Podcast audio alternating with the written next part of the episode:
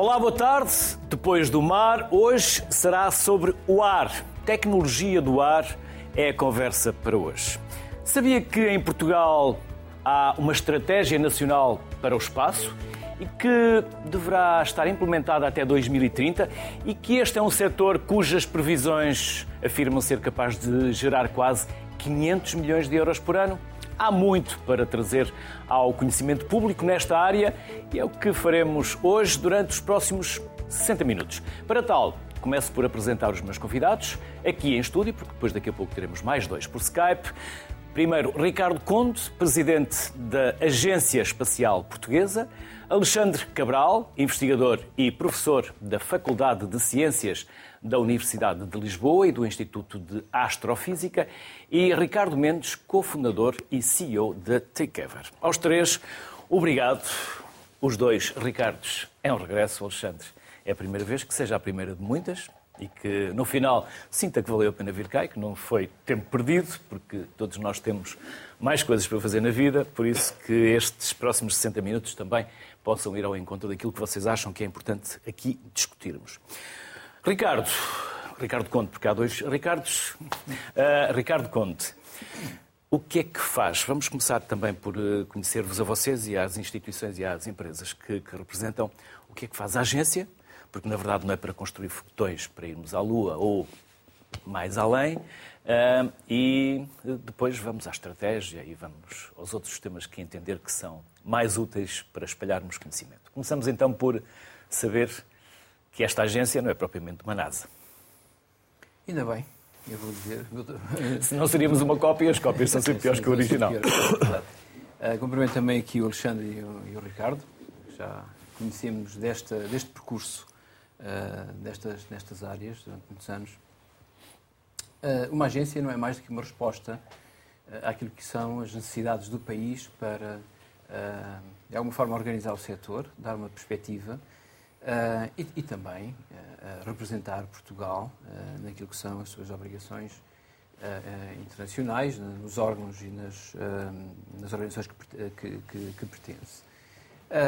nós temos também como grande objetivo ser os guardiões da Estratégia Nacional para o Espaço, que é uma estratégia para a década, para tornar Portugal uma nação espacial. Eh, de alguma forma promovendo, não fazemos os foguetões, mas promovemos quem faça os foguetões. Eh, e também lançarmos aquilo que, dentro desta estratégia, é o Programa Nacional para o Espaço, porque nós, como agência, não só representamos Portugal nas organizações internacionais, um exemplo é a Agência Espacial Europeia, eh, mas também temos, eh, eh, damos uma, neste guião da Estratégia Nacional, aquilo que é o potencial de Portugal e como é que nós, de facto, até ao final desta década, e continuaremos com certeza, estruturamos o nosso setor, olhamos para as tendências, o que se está a fazer, aposta na tecnologia, desenvolvimento da tecnologia, para, de facto, permitir às instituições, que neste momento temos aqui representadas, a academia e a, e a indústria, uh, para fazer, digamos, para implementar essa missão. Portanto, nós somos, de alguma forma, os promotores de toda uh, esta iniciativa, não é? Uh, e estou muito convicto que não é até ao final da década, mas daqui talvez a 3, 4 anos, estejamos num patamar completamente diferente, que isto é um percurso que tem vindo a ser, de alguma forma, paulatinamente semeado, desde há sensivelmente 20 anos para cá, quando se estruturou um bocadinho uh, este setor, uh, mas que estou convicto que uh, em 2026 Portugal terá, terá um ecossistema diferente, será alavancado as suas, o, o, potencial de algumas O acesso ao espaço é uma delas. na parte da concepção de instrumentos científicos, mas também de payloads operacionais para uh, termos novos serviços, temos uma agenda industrial em Portugal no setor uh, e temos também, com, e honrarmos aquilo que temos vindo a fazer uh, desde 2000 com a entrada de Portugal na ESA, mas também, e eu gostava de referir isto, que faz 30 anos que lançamos o primeiro satélite português, agora no, no mês de setembro, e que de alguma forma também, olhando para o, para o passado, dá-nos aqui as âncoras para nós estruturarmos este setor e termos uma, Portugal como uma nação espacial. Alexandre, e o que investigam vocês no Instituto de Astrofísica? Uh, bom, é, é, o Instituto de Astrofísica tem uma componente muito forte na parte científica, ou seja, os meus colegas astrónomos, eu mais ligado à parte da engenharia, mais ligado à parte da, da tecnologia. Uh, é uma área que uh, em Portugal é, é, das áreas que, em termos de resultados científicos, é, é, bastante forte e consegue ombrear com, com, com a Europa. Um, e houve algo que, que nos últimos 10, 15 anos se começou a perceber é que a participação na construção de instrumentos uh, abre as portas uh, para quem quer fazer ciência, abre outras portas uh, para quem quer fazer ciência.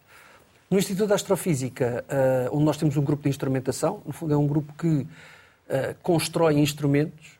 O construir instrumentos é, no fundo, estar nas fases iniciais onde se falam com os nossos colegas e, e se percebe uh, o que é que se pretende. Normalmente os astrónomos pretendem sempre muito mais do que aquilo que é possível.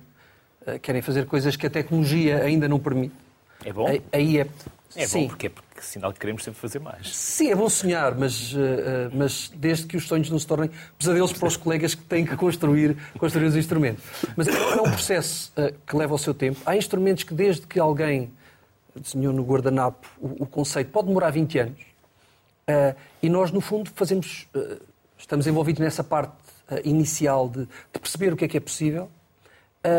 depois, na fase de desenho também, e, e, depois na fase de construção, aí é uma fase onde há uma ligação também com a indústria, porque nós não fabricamos as coisas, nós, no fundo, quase como se montássemos peças e essas peças têm que ser construídas pela indústria. Aí, muitas das vezes, tem que haver diálogo, porque o tipo de tecnologias que, que, estamos a tentar utilizar é aquilo que é o estado da arte. Ou seja, muitas vezes queremos dar o passo seguinte, o conseguir chegar para lá daquilo que, que se consegue. É, é costume começar a desenhar um instrumento partindo do princípio que daqui a 10 anos a tecnologia já evoluiu o suficiente para. Okay? Uh, e às vezes há surpresas, mas eh, faz parte, faz parte do jogo.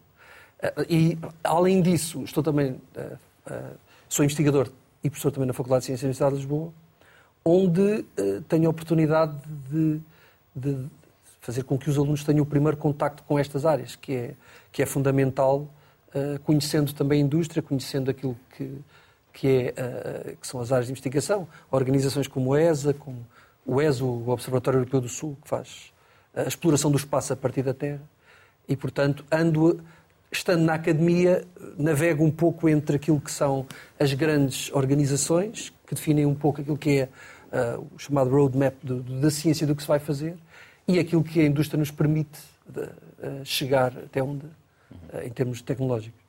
Ricardo, fala-se muito da Takeover pelos drones. Talvez seja um dos vossos principais, se não o principal produto neste momento, mas há muito mais para lá dos drones. Uh, há uma história, se quiser começar, porque já contou aqui e ela é inspiradora. A história como vocês começaram, da Takeover. Uh, okay. é, é, esse o espírito que, que nós aqui também tentamos eh, partilhar de forma a que sejam inspiradores. É? E o vosso caso é, é, absolutamente fascinante. Muito obrigado. Uh, bom, muito obrigado por, por, nos trazer aqui mais uma vez uh, e, é, e, e, é, sempre bom poder contribuir. Um, sim, a Takeover hoje em dia é muito conhecida pela área, pela área dos drones. Um, somos atualmente a principal empresa europeia nessa, nessa área. E, como eu costumo dizer, estamos a caminho de ser a principal empresa a nível mundial, é o nosso objetivo e, e, e para lá caminhamos. Um, temos outras áreas, a área do espaço, uh, que eu penso que ao longo do programa teremos a oportunidade de falar bastante, é, um, é, é, uma, é, uma, é uma área que atua em estreita colaboração com aquilo que fazemos na área dos drones e serve os mesmos propósitos e serve o mesmo objetivo uh, para, os nossos, para os nossos clientes. Nós não começámos nesta área, portanto, nós começámos na área de, de, de software. Uh, quem eram vocês, Ricardo? Uh, éramos quem, quem, ainda somos. Isso é bom. Nós, nós, uh, nós éramos, um, na altura, um, um, conjunto de miúdos, agora somos menos miúdos, um, saídos do técnico de informática e que acreditavam puramente que, que tudo ia estar ligado uh, que todos os dispositivos iam estar ligados e que essa ligação de todas as coisas ia gerar por um lado, uma grande quantidade de informação, por outro lado, um grande potencial de ação uh, e que, portanto, utilizando aquilo que é hoje muito vulgar, a inteligência artificial, na altura era a minha área de investigação e de outros colegas nossos, um, que, que, seria combinando essas duas coisas, ligar todos os dispositivos e tratar tudo isso e ajudar a, e utilizar a inteligência artificial para ajudar a fazer ação com base nisso, que seria possível fazer coisas que na altura não eram. Não é? Isto é tudo no, nos primórdios da tecnologia móvel. Uh, para nós era muito claro aquilo que ia acontecer e começámos a trabalhar nesse sentido. Só bastante mais tarde, cerca de oito anos depois, a Câmara foi criada em 2001, uh, ah, só, só em 2009, mais ou menos, é que nós começámos a ter uma estratégia clara para dispositivos que, que, que, eram, que iam para além daquilo que são os meros uh, computadores, portanto, telemóvel ou, ou, outra forma qualquer de, de processamento uh, móvel, uh, que era, nós acreditamos que os aviões não tripulados, que os satélites e que outro tipo de, de, de máquinas iriam fazer parte dessa rede. E aquilo que nós, na altura, se concebia, quando se olhava para um drone, era tipicamente um drone militar, muito grande, muito complexo, uh, ou quando se olhava para um satélite, era tipicamente um autocarro, não é? do ponto de vista de tamanho. E aquilo que nós acreditávamos era que uh, o futuro ia ser composto por redes de pequenas coisas e não por uh, grandes coisas a fazerem tudo isoladamente. na área dos drones foi claramente isso que, que aconteceu. qualquer um de nós basta abrir um jornal e perceber que está a acontecer eh, um pouco por todo o mundo e agora a guerra na Ucrânia trouxe isso para as primeiras páginas, não é? na área do espaço é também o que já tem vindo a acontecer nos últimos anos, uh, sobretudo nesta área de New Space, uh, com, onde o custo de lançamento baixou drasticamente. E, portanto, nós posicionámos nessa altura, montámos uma estratégia para estas várias áreas e posicionámos para desenvolver tecnologia, desenvolver produtos, desenvolver soluções uh, alicerçados em tecnologia nossa, feita cá, em, primeiro cá em Portugal, hoje em dia somos uma multinacional, mas primeiramente cá em Portugal, um, que nos permitisse trazer esta visão de tudo a funcionar em rede para, uh, de alguma forma, entrar nesses mercados. E foi o que fizemos. Estiveram professores que vos impactaram nesse destino, nesse futuro? Com certeza, claro. Eu acho que todos nós, uh, e, e, coletivamente, todos nós, por acaso, fomos fomos, por acaso não, todos os alunos de Engenharia Informática do técnico, nos, nos anos em que, em que, nós lá andámos, foram alunos sempre todos do professor Tribolé, uh, que foi uma grande inspiração para, para, todos nós, e depois cada um de nós teve pessoas que os inspiraram mais ou menos, uh, uh, não só no, no, no, ensino superior, mas obviamente no secundário, até na primária, muitas vezes. É? E, portanto, claro que sim, há pessoas que nos marcam e que nos fazem querer construir o futuro. O professor Tribolé, por exemplo, é um, é um deles, claramente. Alexandre, fala-se muito pouco dos professores. Quando, quando falamos de empreendedorismo, de sucesso, depois das startups e das empresas como elas crescem, esquecemos que lá atrás alguém talvez tenha mexido a agulha dos alunos e que os tenha levado a essa curiosidade, a essa capacidade de empreender. Sentem. Sim. Sentem-se responsáveis, entre aspas, por isso, quando os veem neste nível de sucesso, como por exemplo a T-Caber? Eu acho bastante. Uh, e é quase que.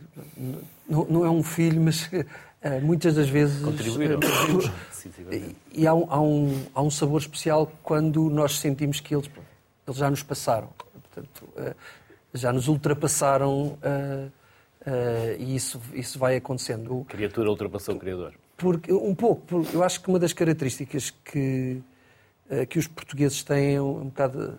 A forma como. A criatividade e a imaginação. Fazem da criatividade e a imaginação uma ferramenta. Eu, às vezes custa-me dizer isto, mas eu, eu, sinto que é diferente da forma como, como uh, noutros países na Europa o fazem. Acho, não sei se pela necessidade que temos de explorar uh, e, e, às vezes vêm-se uh, uh, vêm alunos que pegaram em ideias, em conceitos e, e e conseguiram, e conseguiram chegar longe. E acho que algo que o Ricardo estava a dizer aqui é interessante. Quando ele começou a falar, a primeira coisa que eu me lembrei foi da minha professora de Física do oitavo ano. Portanto, nem sequer uh, de pequenos detalhes de coisas que nos disseram, que nós mais tarde é que nos apercebemos. Uh, Na altura não ligámos e não demos importância exato, nenhuma. Exato, exato. E mais tarde que ficaram lá dentro. Que, que marcaram. E a forma como eu Eu, eu, claramente me revejo em alguns professores que eu depois até tentei modificar e, e a forma como faziam e uh, isso acontece sempre. E eu acho que no, no, final, se calhar depois da faculdade, porque a faculdade também é, às vezes é um pouco traumática também, porque é bastante exigente para os alunos. Aqueles anos a seguir, eles às vezes querem esquecer, querem esquecer os, os professores, mas mais tarde acabam por, por, por, por se lembrarem de nós. Tem assim algum exemplo que lhe tenha passado pelas mãos? Eu, é assim, nós, uh, uh, nós no, no, no, na licenciatura em Engenharia Física, uh, que é uma licenciatura nova porque foi modificada do, do, daquilo que eram os mestrados integrados, nós temos uma, uma, uma disciplina que é o seminário. E o seminário que nós fazemos é que convidamos pessoas para os alunos do primeiro ano estão ali a ouvir, como nós aqui, durante uma hora alguém falar sobre um tema. E nós temos todos os anos convidado ex-alunos, às vezes alunos que saíram dali há 4 ou 5 anos. Uh, e eu lembro-me do. Não vou falar do sítio onde ele está para não referir marcas, mas na mas, área automóvel. Aqui não há, aqui não na área automóvel, isso, a, na área da ótica, que é uma área também que, uh, que me é muito querida, uh, e vê-lo a falar e vê-lo a, a, comentar com os colegas como ele comanda uma equipa e a experiência que ele tem relativamente àquilo que se faz lá fora, na Alemanha, onde é a casa-mãe. Uh, são alguns exemplos que, que, que, que, impressionam um pouco, porque nós também, como pessoas, às vezes um bocado como pais, às vezes achamos que eles ainda não estão preparados e, e, e não. Temos a tendência de lhes puxar a rédea. Sim, Exatamente o eles... contrário. Sim, é orientá-los. É?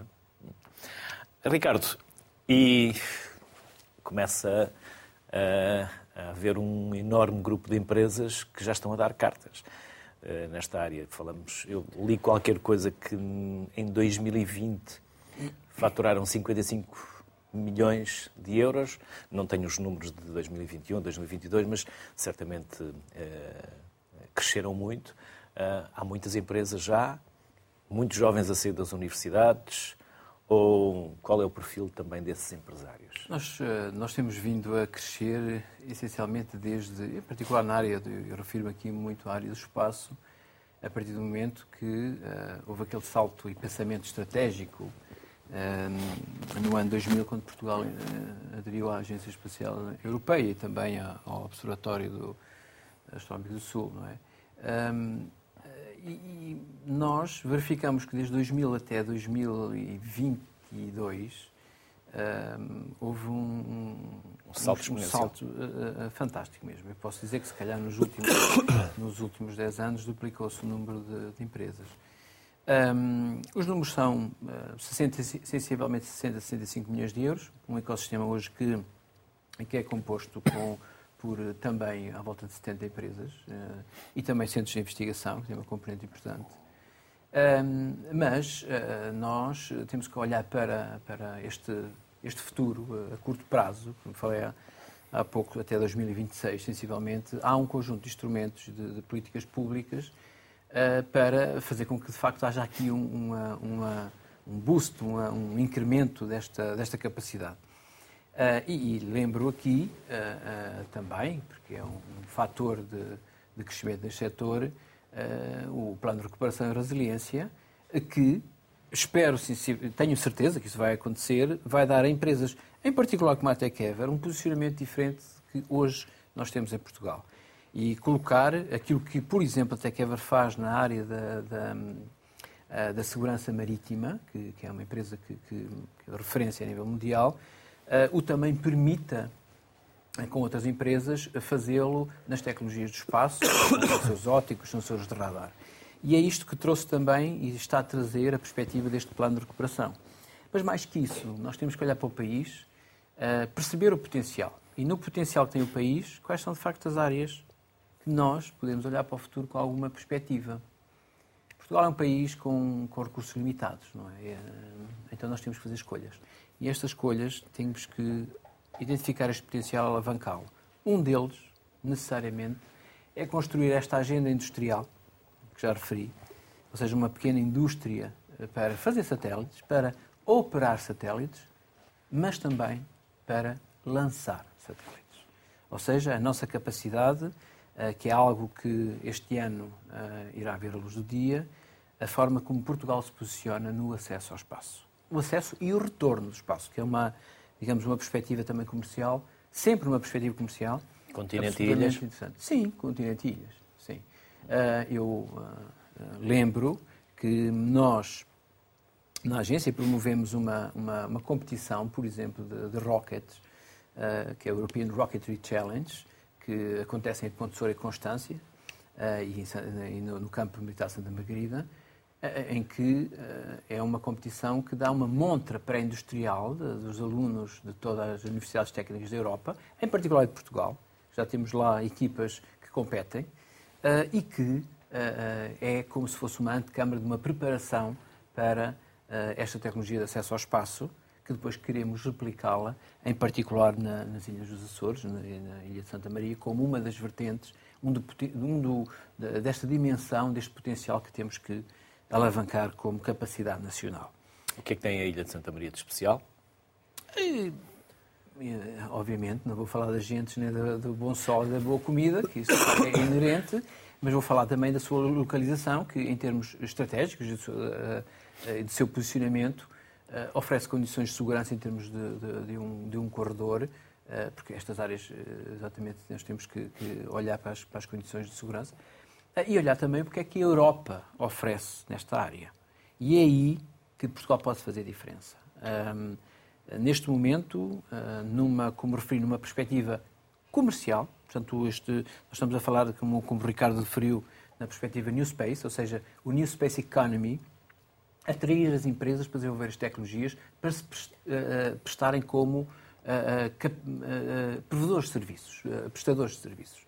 Portanto, este é o nosso grande objetivo e, de uma forma, talvez assim, em síntese, Portugal tem que se posicionar nas suas capacidades, provedores de serviços, modernização nesta vasta área atlântica, a gestão do território associado àquilo que são as grandes questões que neste, momento que é a sustentabilidade, não é? Sustentabilidade significa gerir o nosso território terrestre uh, e, marítimo, a capacidade de acesso ao espaço e também termos uma, uma componente de sustentabilidade naquilo que são as políticas para a utilização do espaço. Refiro-me, em particular, àquilo que é a mitigação daquela que é a segunda corrida espacial que nós estamos envolvidos que é o problema do lixo espacial e as capacidades também de Portugal a ter uh, uh, no seu portfólio de produtos a capacidade de monitorização do lixo espacial, a capacidade também de serviços para a navegação, o chamado Space Traffic Management, ou Space Traffic Coordination. Ou seja, estas são as, as, as, grandes linhas, as grandes dimensões que Portugal está a estruturar no sentido de tornar, lá está o nosso ecossistema mais forte, resiliente, termos as empresas que dão resposta, uh, serem apoiadas, uh, e para isso está aqui a agência para, de alguma forma, delinear aquilo que são as estratégias as apostas, e, e, como disse no início, tornar estes serviços, colocá-los na rota de Portugal ser, de facto, uma nação tecnológica, nesta transição digital que, e verde também, mas essencialmente transformar Portugal nesta, nesta nação espacial que nós pretendemos. É? Ricardo, vocês são o principal fabricante de drones para vigilância marítima. Podemos falar dessa vossa vertente, dessa, dessa vossa área de negócio, mas permita-me só perguntar-lhe: os vossos drones que vão para a Ucrânia levam armamento, munições ou não? Eu sei a resposta, mas. Não. Uh, portanto, nós não, não, não podemos falar sobre aquilo que estamos a fazer na Ucrânia, como é óbvio, mas uma coisa eu posso assegurar. Portanto, os nossos drones não são armados, não levam qualquer tipo de, de atuador a bordo. Uh, são equipamentos de, de, vigilância. Portanto, aquilo que nós fazemos é recolher informação e trazê-la do ponto A para o ponto B. Temos uma exceção do ponto de vista de atuador, que é precisamente o contrário disso. Portanto, o único atuador que nós temos a bordo é a capacidade de lançar uma balsa salva-vidas, uh, que utilizamos precisamente para missões de, busca e salvamento. Uh, e, uh, e, e, é, e, é, isso que pretendemos, pretendemos, continuar a fazer. Ou seja, não, não, não temos drones armados, não pretendemos ter. E os de vigilância marítima? Um, portanto, a vigilância marítima é uma área, é uma das principais áreas de negócio que nós temos. Nós não trabalhamos só na área marítima, trabalhamos também na área terrestre. Embora a nível marítimo uh, tínhamos algumas das maiores responsabilidades no espaço europeu e hoje em dia também já fora da, já fora da Europa. Um, portanto, o que, nós, o que nós fazemos é com os nossos vários equipamentos, uh, o AR3, o AR5, também o AR4, que é um dos nossos mais pequenos, o AR5 é um, é um sistema, é o maior sistema que nós produzimos, com cerca de 7 metros e meio de envergadura. Um, fazemos a vigilância de, de várias uh, zonas marítimas. Uma, uh, talvez o projeto mais mediático uh, e mais conhecido na Europa seja o, o projeto da vigilância de, do Canal da Mancha. Portanto, o nosso cliente é o, é o governo inglês. E o que fazemos é, diariamente, com múltiplos equipamentos, fazemos a segurança do Canal da Mancha, porque existem imensos, imensas, uh, imensos desafios na gestão do canal. Uh, existem, obviamente, os problemas que vemos de, de, de migração ilegal. Existem... Vocês vendem o produto, vendem os nós fazemos... e depois também prestam o serviço e fazem o tratamento dessa informação? Portanto, nós, uh, nós temos dois modelos de negócio. Um, que é o nosso modelo preferencial, em que nós fazemos tudo de A a Z. Ou seja, nós fazemos toda a operação, recolha de dados, no fundo geramos a intelligence, a informação já processada, o conhecimento, se quiser, uh, que damos ao nosso cliente, com quem trabalhamos muito proximamente, 24 horas por dia. temos outro modelo de negócio, se o cliente assim o entender, que é uh, fornecemos toda, toda a solução tecnológica, juntamente com formação, suporte, manutenção, etc. Uh, eh, e a operação é feita pelo, pelo cliente. Portanto, é, é uma opção do cliente. Nós achamos que é muito mais eficaz fornecer um serviço completo uh, em que nós tratamos tudo. Nós temos operadores, para, especialistas em operação de aeronaves, em, em análise de imagem. Um, conseguimos hoje em dia já começar a entrar no campo da previsão dada a grande quantidade de dados que temos. E, aliás, é precisamente essa a fronteira entre aquilo que estamos a fazer na área dos drones e aquilo que estamos a fazer na área de espaço, que é, ehm, como dizia o Ricardo, nós somos uma das empresas que está a trabalhar afincadamente nesta área de espaço, precisamente para poder desenvolver um serviço que venha complementar aquilo que fazemos na área dos drones para a vigilância marítima. Ou seja, clientes como o governo inglês, como estávamos a falar, ou, ou várias instituições uh, internacionais. Nós somos fornecedores da EMSA, por exemplo, a Agência de Segurança Marítima Europeia, ou, ou muitas outras organizações pelo mundo fora, já não só governos, mas também uh, no, no, privado, por exemplo, na área de energia, temos vários clientes. Um, é importante fornecer-lhes um serviço para vigilância de uma determinada área, de uma determinada infraestrutura, manter aquela zona segura se os dados vêm de um drone ou vêm de satélites ou se vêm de uma combinação das duas coisas, é um meio para um fim. O fim é manter a área segura. E, portanto, nós já temos hoje em dia a cadeia toda da vigilância uh, junto do cliente final e fazemos isso com drones. O objetivo é poder complementar essa informação com a informação recolhida por, por satélites. Uh, e daí, daí nosso, o nosso grande investimento na área de espaço precisamente para poder melhorar o serviço ao cliente. Vamos trazer para a conversa o Alexandre Bernardino. O Alexandre é professor associado do Instituto Superior Técnico e investigador do Instituto de Sistemas e Robótica de Lisboa. Olá, Alexandre. Bem-vindo. Olá. Boa tarde. Obrigado pelo convite. É um prazer estar aqui. Independentemente da pergunta que eu lhe lance, sinta-se à vontade para comentar algo que entenda de aquilo que aqui já aqui falámos. Alexandre, Vamos falar de energia eólica, vamos falar de, de investigação, vamos falar de quê? Por onde começamos? Bem, eu acho que um, o que ficou aqui patente desta conversa é que temos um manancial enorme de sensores no ar hoje em dia. Né? temos uh, sensores nos satélites, temos sensores nos drones, podemos ter sensores também em veículos tripulados. E, portanto, uh, todo este manancial tem que ser explorado e um, uh, há, há, áreas óbvias de exploração deste potencial, como uh, a monitorização ambiental, não é? portanto, estes sensores podem observar os oceanos, podem observar as florestas, podem observar os glaciares e, e ver as alterações, uh, como as alterações climáticas afetam estes ambientes, a poluição no mar, naufrágios, incêndios florestais, etc. Uh, temos também aplicações ao nível de uh, monitorização de infraestruturas críticas, portanto, nós atualmente, uh, tendo drones com câmaras, podemos inspecionar edifícios, pontes, barragens, geradores eólicos e inspecionar se têm alguns defeitos na sua estrutura Portanto, esta recolha fica muito simplificada usando estes drones. Podemos também, na agricultura, usar drones com câmaras multiespectrais para analisar num, num campo agrícola quais as zonas que precisam de rega especificamente para eventualmente poupar a água na, na, na, produção agrícola. Há aqui um manancial enorme e uh, o, o, que se tem verificado nos últimos anos é que uh, este, esta ciência, esta tecnologia da imagem aérea tem beneficiado uh, muito também com os avanços da inteligência artificial e da, da, aprendizagem automática e nós hoje em dia conseguimos fazer de forma automática muitas destas tarefas. Portanto, muitas vezes o processamento das imagens que são colhidas ainda muitas vezes é manual e, e usa operadores humanos Uh, mas hoje em dia nós já conseguimos uh, usar... E como fazem essa complementaridade, Alexandre? Um, portanto, é, é, a partir dos dados. Obviamente, uh, havendo muitos dados, nós podemos aplicar estas novas tecnologias de, de aprendizagem automática para conseguir detectar, por exemplo, navios no oceano, fazer o seguimento desses navios. Uh, tudo isto uh, requer, de facto, a existência de dados e, e, muitos desses dados têm que ser etiquetados. Uh, e essa etiquetagem muitas vezes é manual, mas existem já tecnologias que permitem simplificar este processo.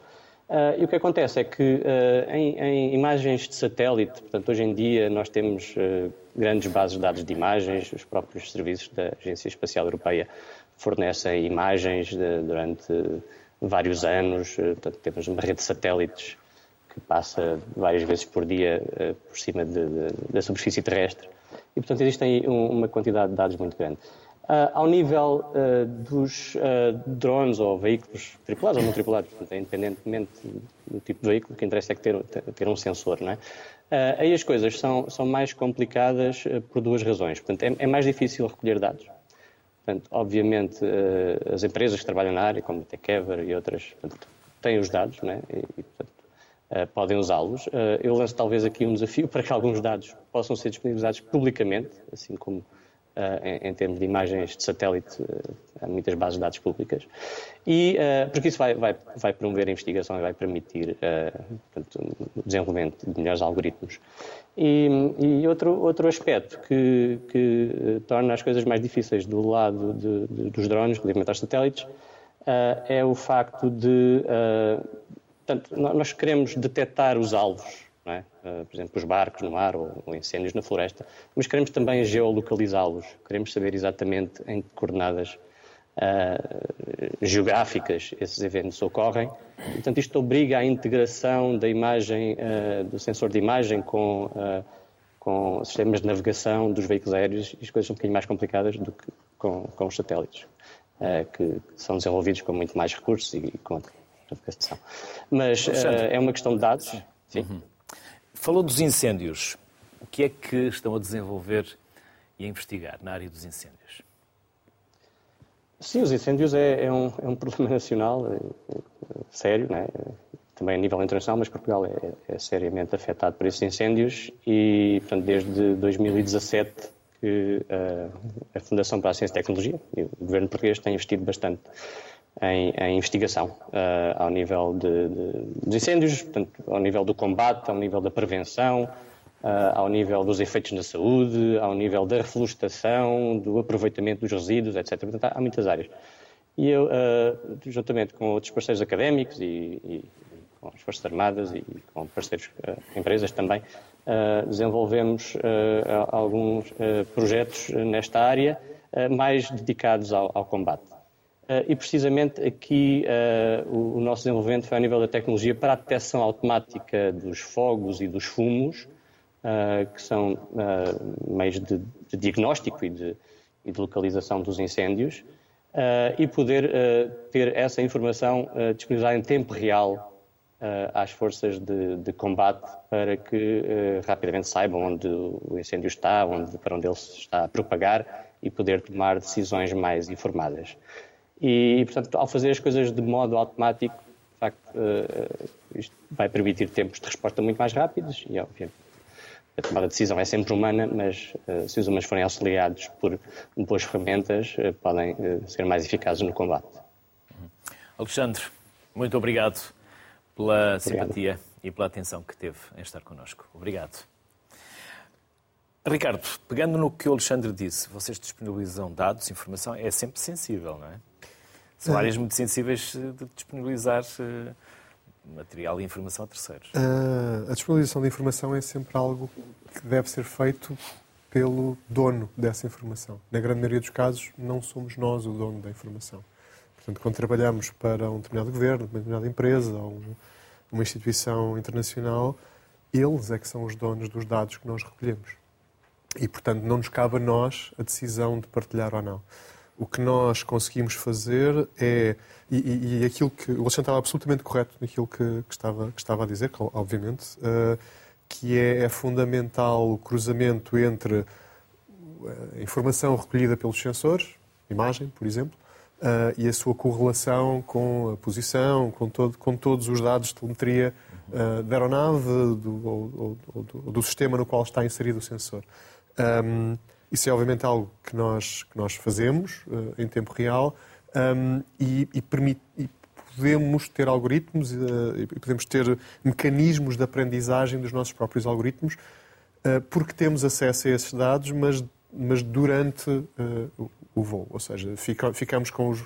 Podemos utilizar os metadados, mas de facto os dados, a informação depois seria útil para. E percebemos que sim, para a comunidade poder evoluir mais depressa de facto não é algo que nos, não é uma decisão que nos caiba, que nos caiba a nós. O Alexandre, eu fiz aqui uma, uma, mandei uma mensagem WhatsApp enquanto falava para a Regi, percebi que o Alexandre ainda está, ainda, eh, ainda está também no Skype. Alexandre, ouviu a resposta do Ricardo? Eh, de, quem, de onde vem essa dificuldade? Dos donos de, desses, dessa informação, dessa... É verdade. Não eh, propriamente do prestador, mas do dono, não é? E, de facto, há aqui, obviamente, problemas de privacidade, não é? Portanto, obviamente, os dados de satélite têm uma resolução uh, que é relativamente baixa, portanto, nós não conseguimos reconhecer pessoas, não conseguimos saber onde elas andam. Portanto, obviamente, dados de drones são muito mais sensíveis uh, nesse aspecto. Uh, eu diria que haverá certos cenários onde esses dados poderão ser disponibilizados, por exemplo, na floresta. A floresta é, é uma área pública, ou, ou no oceano, em, em áreas que não tenham esses aspectos de privacidade, mas obviamente vai depender das autoridades e, e dos donos. Mas acho que há aqui o esforço e, de facto, a, a grande quantidade de, de, de, produtos que nós temos atualmente para imagens de satélite, para detectar mais eh, poluentes, para detectar as ilhas de plástico, para detectar o gelo dos glaciares, etc. Todas essas ferramentas vêm de, de, muita, muita investigação que é académica e que pode ser feita porque tem acesso aos dados. Portanto, se queremos, de facto, uh, passar esse nível uh, para a imagem aérea de baixa altitude, a partir dos drones, portanto, temos que também pensar a este nível e as autoridades poderem arranjar uh, alguns esquemas de partilha de dados para a academia. Os dois Ricardos querem, querem acrescentar. Ricardo, Levantou primeiro. queria só dizer que uh, concordo, concordo, obviamente, uh, e é algo que nós, em tudo aquilo que pudermos contribuir, iremos contribuir. Agora, de facto, sobretudo quando se trata, em alguns dos tipos de utilização, uh, nós temos vários tipos de utilização que são científicos. Por exemplo, uh, terminámos agora uma missão uh, para proteção de uma zona ambiental onde existem mamíferos marítimos, portanto, baleias, golfinhos, etc. E tivemos vários meses de operação ao largo de Itália, em que os dados são todos para investigação científica, ou muitos deles são para investigação científica. Depois há áreas onde isso não é possível. Por exemplo, aquilo que fazemos para, não só no Canal da Mancha, mas também uh, para controle de migração, quer dizer, nós, nós temos acesso à, à, cara das pessoas, não é? Depois é, é algo que é é, é uma cadeia de informação absolutamente cuidada em que só tem acesso à informação estritamente quem tem que ter e ela é apagada imediatamente a seguir. Eh, porque estamos, de facto, a falar de, de, de informação muito, muito sensível. Uh, sensível. Ricardo Conte. Eu queria complementar um bocadinho o que disse o, Alexandre e também aqui o, o, o Ricardo. Uh, o, o que é necessário é nós termos uma, uma política de dados a nível nacional, a nível europeu. Podemos nos despedir do Alexandre? Ah, sim. Alexandre, obrigado mais uma vez e já voltamos uh, depois com o próximo Skype. Alexandre, muito obrigado pela Cumprimentos a todos. Vamos, vamos continuar a debater uh, o modo que nos deixou. Eu, eu estava-me a referir a, uma, a necessidade de uma política de dados, porque uh, quando os dados estão disponíveis, de facto, aparece uma panóplia de aplicações. E nós temos um exemplo uh, que todos nós utilizamos. Nós utilizamos os dados abertos. Ninguém paga por eles do GNSS, ou seja, os dados que nos aparecem nos nossos telemóveis de, de posicionamento, não é? Do, do, GPS, do Galileu. E veja-se a quantidade de aplicações que foram feitas sobre dados abertos. É necessário, de facto, uma política de dados abertos, ou pelo menos uh, de alguma forma regulados, uh, acessível para se desenvolver essas aplicações. Nós, na Europa, nós temos a rede Copérnicos, que o Alexandre estava a referir, a rede Copérnicos, de facto, é uma aposta pública da União Europeia no upstream, ou seja, fazer os satélites para providenciar, digamos assim, a possibilidade de, de uns dados acessíveis e para desenvolver downstream. Mas uh, há coisas muito simples que uh, parecem óbvias e são uma barreira, uma dificuldade enorme. Uh, foi, feito, foi falado sobre a questão dos, dos, dos incêndios. os incêndios precisa de, se calhar, uma. E eu estou a falar na questão do combate ou, um, ou uma, uma, um sistema de ajuda à monitorização, não propriamente combate, porque os satélites não, não, não combatem os incêndios, portanto, dão uma ajuda à monitorização que é o sistema em near real time, quer dizer, eh, nós temos que ter, eh, ou em real time, eh, nós temos que ter uma, um conjunto de dados que estão disponíveis em frequência temporal e espacial. Ou seja, com o detalhe ao nível da redução métrica, mas também que permite os alertas, por exemplo, em tempo real, mas também depois uh, a sua revisita. Ou seja, nós não podemos estar à espera que a imagem do satélite passe eh, agora e passar duas horas que passe e não, tem, não tem resultados operacionais. E é por aí que se faz também a oportunidade. E é por essa razão que algumas empresas eh, que têm neste momento a perspectiva de desenvolver eh, algumas aplicações a nível do real time. E estamos a acabar com o vídeo, não é? O vídeo em tempo real, não é? E isso será um, um, um, chamado game changer, que mudará completamente aquilo como nós olhamos para a própria gestão do território. Estou a dizer isto porque uh, é necessário, por exemplo, uh, uh, um exemplo aqui muito concreto, aquela, aquela política de limpeza das áreas ardidas à volta das, das aldeias, das vilas, da, da, da, do ambiente florestal. Como é que se monitoriza isso? Ah, como é evidente, nós temos aqui nos nossos bombeiros, nas nossas forças de segurança, a fazerem quilómetros, a perceber. Isto com uma disponibilização de dados em tempo real, ou seja, uma política pública de fornecimento de dados em tempo real, irá permitir desenvolvermos aplicações que nós conseguimos, no momento, perceber se as áreas estão ardidas, se estão limpas. Ou, são, ou, ou, seja, eh, nisto é necessário uma política de, de um género de, de open policy, acesso aos dados. E como é que pode ser feito isto? E é isso que nós estamos a preparar, um conceito do GeoHub, que é uma aquisição para disponibilização, disponibilização das imagens ou do, do, do, dos dados, digamos assim, para, se for ser permitido, desenvolver essas aplicações. Nós vamos uh, implementar este ano o conceito de GeoHub, que, que, não é mais do que uma política nacional de dados uh, terrestre, na sua globalidade, portanto, marítimos e também uh, para a gestão do território. Portanto, queria referir esse, esse aspecto porque é um dos, eh, de alguma forma, uma das, eh, ehm, das necessidades identificadas em que todos estes novos operadores que vão surgir, eh, a extensão dos serviços existentes, do, do controle de, e da motorização marítima em segurança, que o Ricardo estava a falar, com a sua extensão para outras áreas, e isto requer esta política, porque no final alguém vai ter que fazer. Eh, porque os operadores, quando, por exemplo, apostam nas suas constelações satélites, querem rentabilizar e vender os dados. E nós temos que remover estas barreiras. E neste momento não é uma questão de tecnologia, eh, é uma questão exatamente de política de acesso aos dados, porque de facto são, são onerosos. Eh, mas, por exemplo, como é que nós garantimos a cobertura nacional, quase todos os dias, ou de, semanal ou mensal? Atualmente, a cobertura nacional por satélite faz dois em dois anos no mínimo, não é?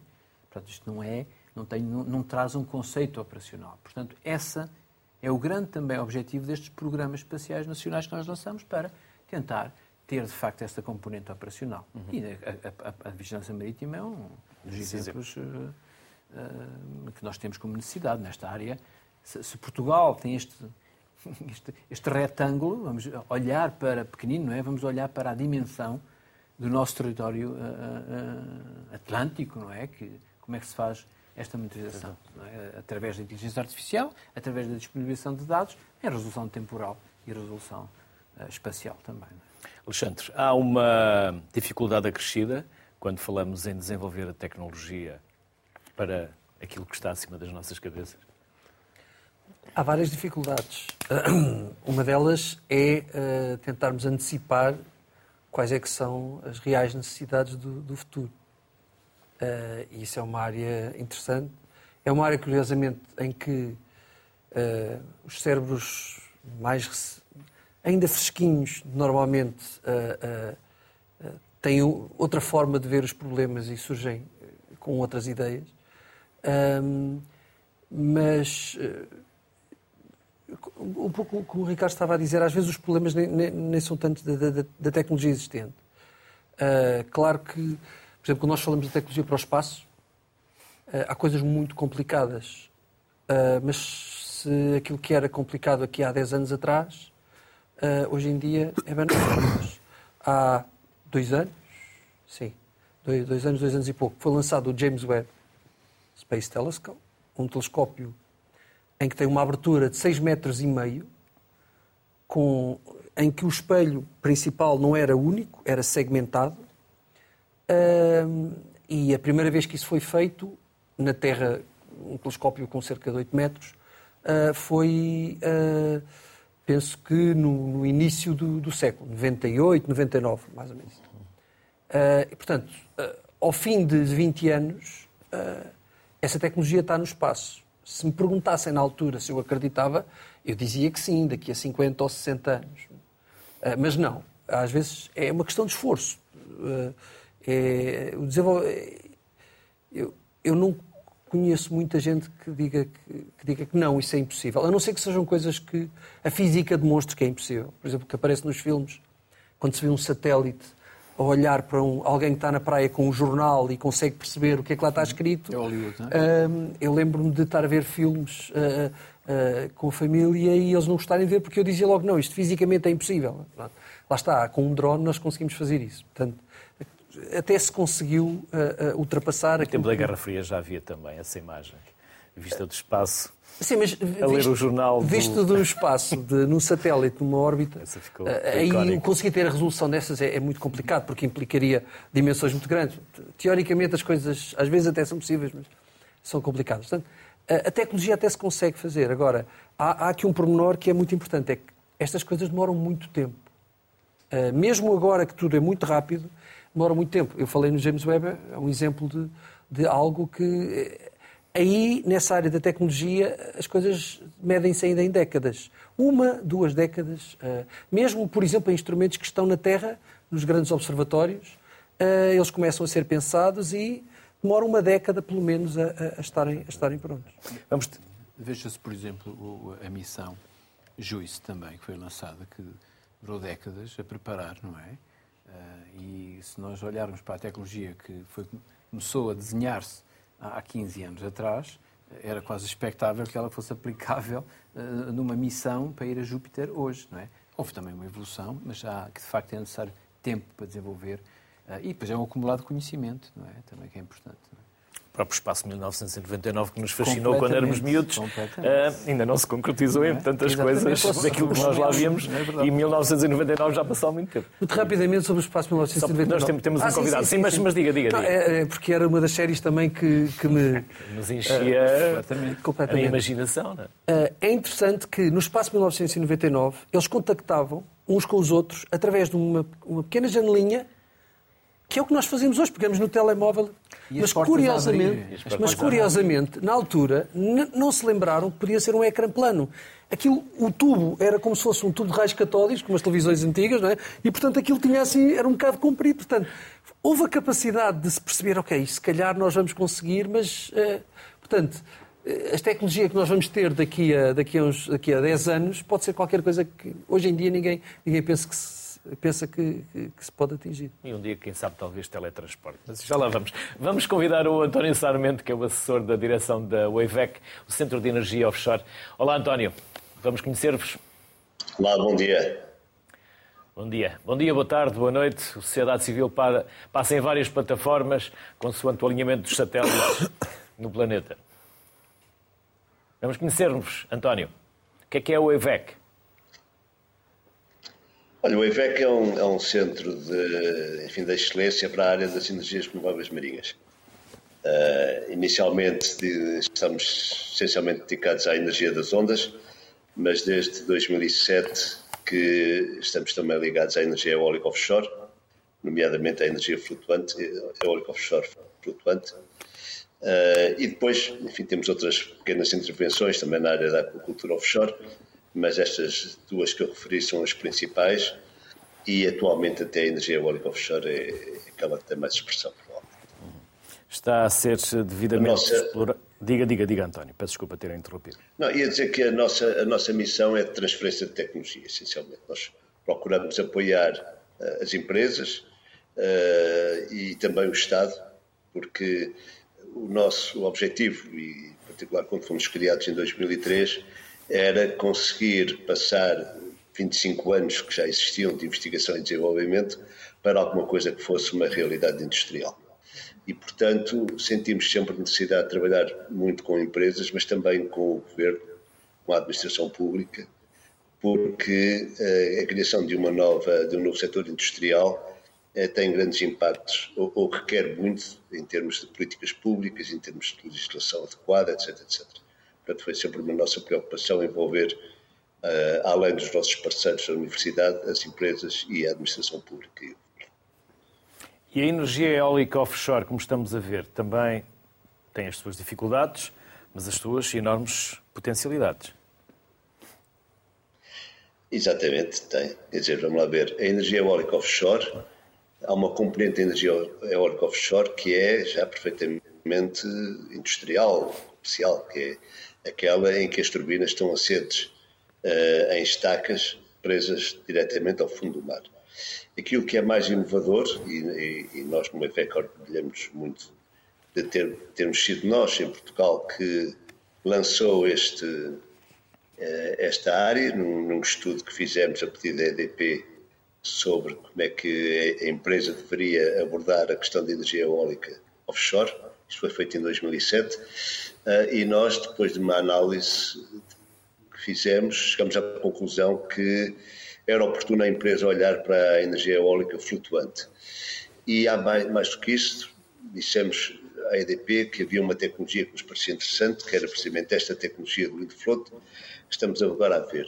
Nessa altura a tecnologia estava a começar a ser desenvolvida e, portanto, é com muita satisfação que nós vemos já, enfim, 16 anos de evolução desta, deste conceito, uh, estando tendo estado nós muito presente na fase inicial, também na fase de teste do protótipo, que foi testado no norte de Portugal entre 2011 e 2016, e agora com o primeiro parque a nível mundial com esta tecnologia uh, em Viena de Castelo desde 2019.